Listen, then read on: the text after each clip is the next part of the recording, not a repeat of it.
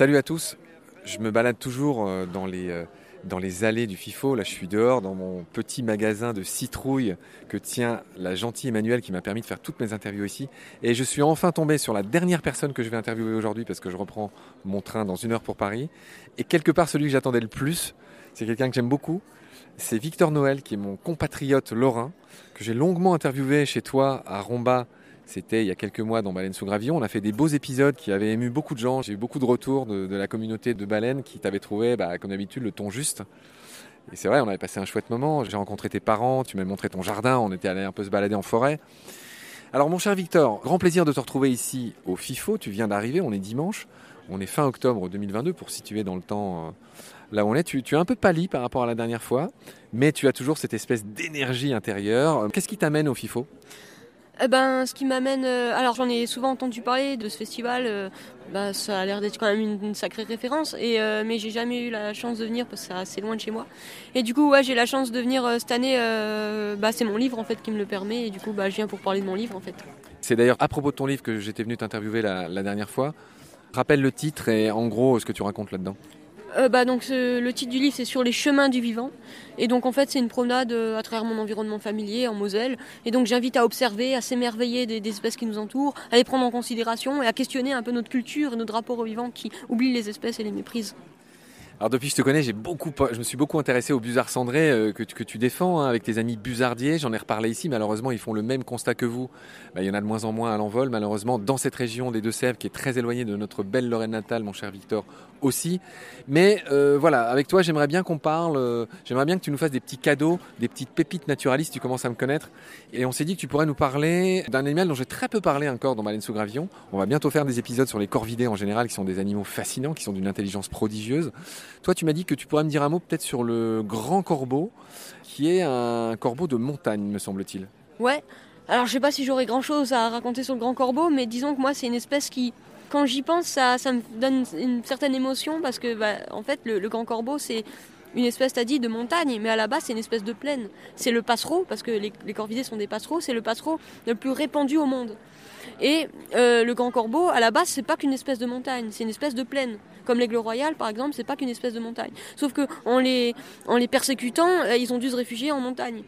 Et euh, depuis quelques temps, depuis qu'on ne les persécute pas, eh ben, ils reprennent un peu du terrain ici et là en plaine. Alors ils ont pas forcément, ils ont perdu un peu l'instinct niché dans les arbres, mais apparemment ils commencent à le reprendre. Et moi, ah, attends, attends excuse-moi, je t'interromps, ne perds pas le fil, mais s'ils nichent plus dans les arbres, ils nichent où? Bah dans les falaises en fait. Rupicoles, ce sont des rupicoles. C'est ça, voilà. Ils sont réfugiés, enfin, ils, ils, ont, trouvé refuge uniquement en montagne. Et donc, au lieu de, de, de, nicher dans les arbres comme ils peuvent le faire euh, naturellement, ils nichent uniquement en falaise. Et moi, depuis le premier confinement, euh, donc je suis en plaine, moi je suis en Moselle en, plaine. À Romba À Romba, voilà.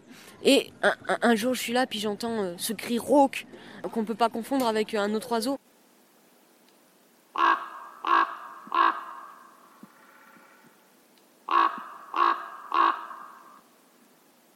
Voilà, le cri du grand corbeau. Et quand j'ai entendu ça, j'ai été fou, quoi. Je dis, ça symbolise vraiment, c'est bah, le retour de ces espèces euh, persécutées, euh, en fait, ça, dit de la résilience. Ça dit que quand on cesse notre emprise sur le monde vivant, et eh ben, euh, je crois que c'est Baptiste Morisot qui dit voilà, les braises elles reprennent. Et, et donc depuis, bah, il y a des grands corbeaux qui se promènent à côté de chez moi. Je sais pas s'ils vont nicher. Et dès que j'entends ce cri rauque, voilà, ça, pour moi c'est le cri de la résilience. Et en plus, c'est un oiseau super beau, assez gros, ça a la taille d'une buse, ça peut même être plus grand qu'une buse. C'est un des plus grands corvidés du monde, sinon le plus grand. Bah, je crois que c'est le plus grand d'ailleurs. Tu, me ferais l'aumône de son nom scientifique C'est Corvus. Euh, Corvus corax, je crois. Corvus corax Ouais, je suis pas trop sûr, mais il me semble que c'est ça. J'ai un petit doute aussi, mais il y a des chances. Victor, le grand corbeau, alors on a dit qu'il était très gros, tu as dit que son cri, je l'ai mis dans l'émission. Moi, je me souviens que le grand corbeau, on le reconnaît quand même assez aisément à sa queue typique en forme de losange. Ouais. Alors du coup, souvent on dit euh, le, corbeau il a le bec euh, gris et la corneille a le bec noir. En fait, le corbeau qui a le bec gris, c'est le corbeau le plus commun qu'on trouve en plaine et partout. C'est le corbeau freux. Mais le grand corbeau, lui, il a le bec noir comme la corneille. C'est un peu, il ressemble un peu à une grosse corneille avec un gros bec vraiment mastoc. Mais en vol, en effet, on le reconnaît bah, déjà à son cri, enfin on peut pas le confondre avec un, autre oiseau, et à sa queue cunéiforme. En fait, euh, voilà, la corneille a la queue un peu ronde, un peu comme une buse, que le grand corbeau, lui, il a la queue en, en- en cône, en fait. Et En, losange, oui, Voilà, cunéiforme, en forme de coin. Voilà, en forme de coin, c'est ça qui permet de le reconnaître. Et puis sa taille aussi, c'est assez mastoc. On voit vraiment le bec, euh, le gros bec euh, en vol, quoi. On, le, Je- on le je- repère assez facilement. Je me balade souvent dans le Jura où j'ai beaucoup d'amis et j'en vois souvent des grands corbeaux. Ils ont un gis assez remarquable, ils ont une façon de voler aussi qui ressemble pas à celle des corneilles par exemple. C'est toi qui m'avais appris ce mot gisle. Euh, donc euh, J'ai appris pourrais- quelque chose à Victor Noël, je suis, l'homme le plus fier du monde. Ouais, y a euh, que- le, gis, du coup, je, tu m'avais dit que c'est la façon de voler des oiseaux, mais du coup, je ne pourrais pas forcément te décrire la façon de voler du grand corbeau. Je l'ai pas vraiment vu euh, très souvent, je l'observe de temps en temps passer assez vite. Mais euh, ouais, j'ai l'impression qu'il a, qu'il a un battement des ailes plus lent que la corneille, quoi. Il prend plus son temps. Enfin, j'ai dans- j'ai Ah. Alors je dois, je dois t'avouer que je- j'espérais que tu compléterais ce que moi-même, je- j'aurais du mal à le décrire, c'est c'est un peu les limites du podcast, donc on laissera celles et ceux qui nous écoutent vérifier à quoi ça ressemble sur Internet. Mon cher Victor, je vais te libérer, tu es en pleine séance de dédicace, je suis tellement content de t'avoir revu, tu, me, tu nous offres un, un dernier petit bonbon naturaliste, tu m'as dit que tu pourrais peut-être me parler du Grand-Duc. Ouais. Le grand-duc, c'est aussi une espèce euh, qui niche dans les falaises. Euh, lui, pour le coup, il niche, pas du, il niche pas du tout dans les arbres. Et donc, en fait, à côté de chez moi, il y a une carrière de pierre calcaire. D'ailleurs, c'est avec cette pierre qu'on a construit la cathédrale de Metz. Et euh, donc, de- depuis de nombreuses années, tous les ans, il y a un couple de grand-ducs qui vient nicher dans cette carrière. Et c'est un oiseau incroyable, le grand-duc. Alors déjà c'est le plus grand strigiforme peut-être du monde, Ah peut-être ouais. Bah en tout cas euh, c'est le plus grand rapace nocturne de France, ça c'est sûr. Je sais pas si vous connaissez le, je parle aux auditeurs, le, l'autour des palombes.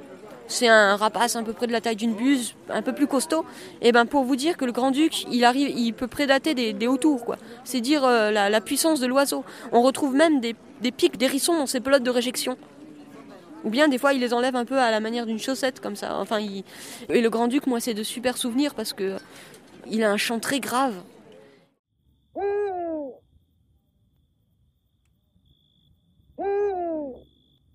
Et quand t'es la nuit comme ça dans le milieu naturel et que tu t'attends pas à l'entendre et que soudain il sort du silence, il entame son chant rauque comme ça, euh, tu t'en souviens toute ta vie quoi. Et, pour moi ces moments-là, ces moments de sauvage, ces moments intenses, euh, bah ils nourrissent un peu euh, un attachement au vivant. Et c'est tous ces petits moments, que ce soit le Grand-Duc, euh, le chant du Grand-Duc, dans la falaise à côté de chez moi, le chant de la chouette, le Grand Corbeau, comme on parlait, tous ces petits moments de sauvage, eh ben, ensemble, ils font que.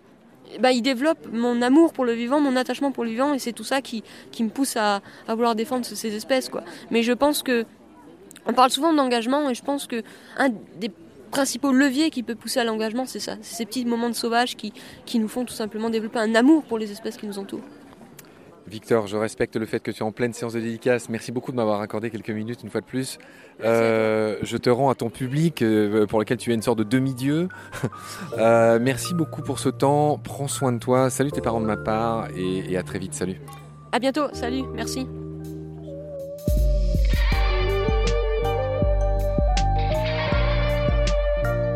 C'est la fin de cet épisode. Merci de l'avoir suivi. Pour continuer, nous avons besoin de votre soutien. Et vous pouvez nous aider simplement, en quelques clics et gratuitement. Il suffit par exemple d'utiliser le moteur de recherche solidaire Lilo. Ainsi, chacune de vos recherches sur Internet générera des gouttes qui seront reversées au projet de votre choix, comme Baleine sous gravillon par exemple.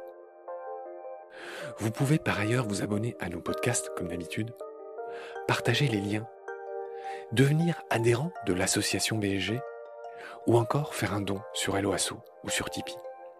Grand merci par avance. Je remercie tous mes équipiers pour leur aide précieuse. Je vous retrouve bientôt pour de nouveaux épisodes. Et d'ici là, prenez soin de vous et de ce qu'il y a autour de vous. Merci. À bientôt.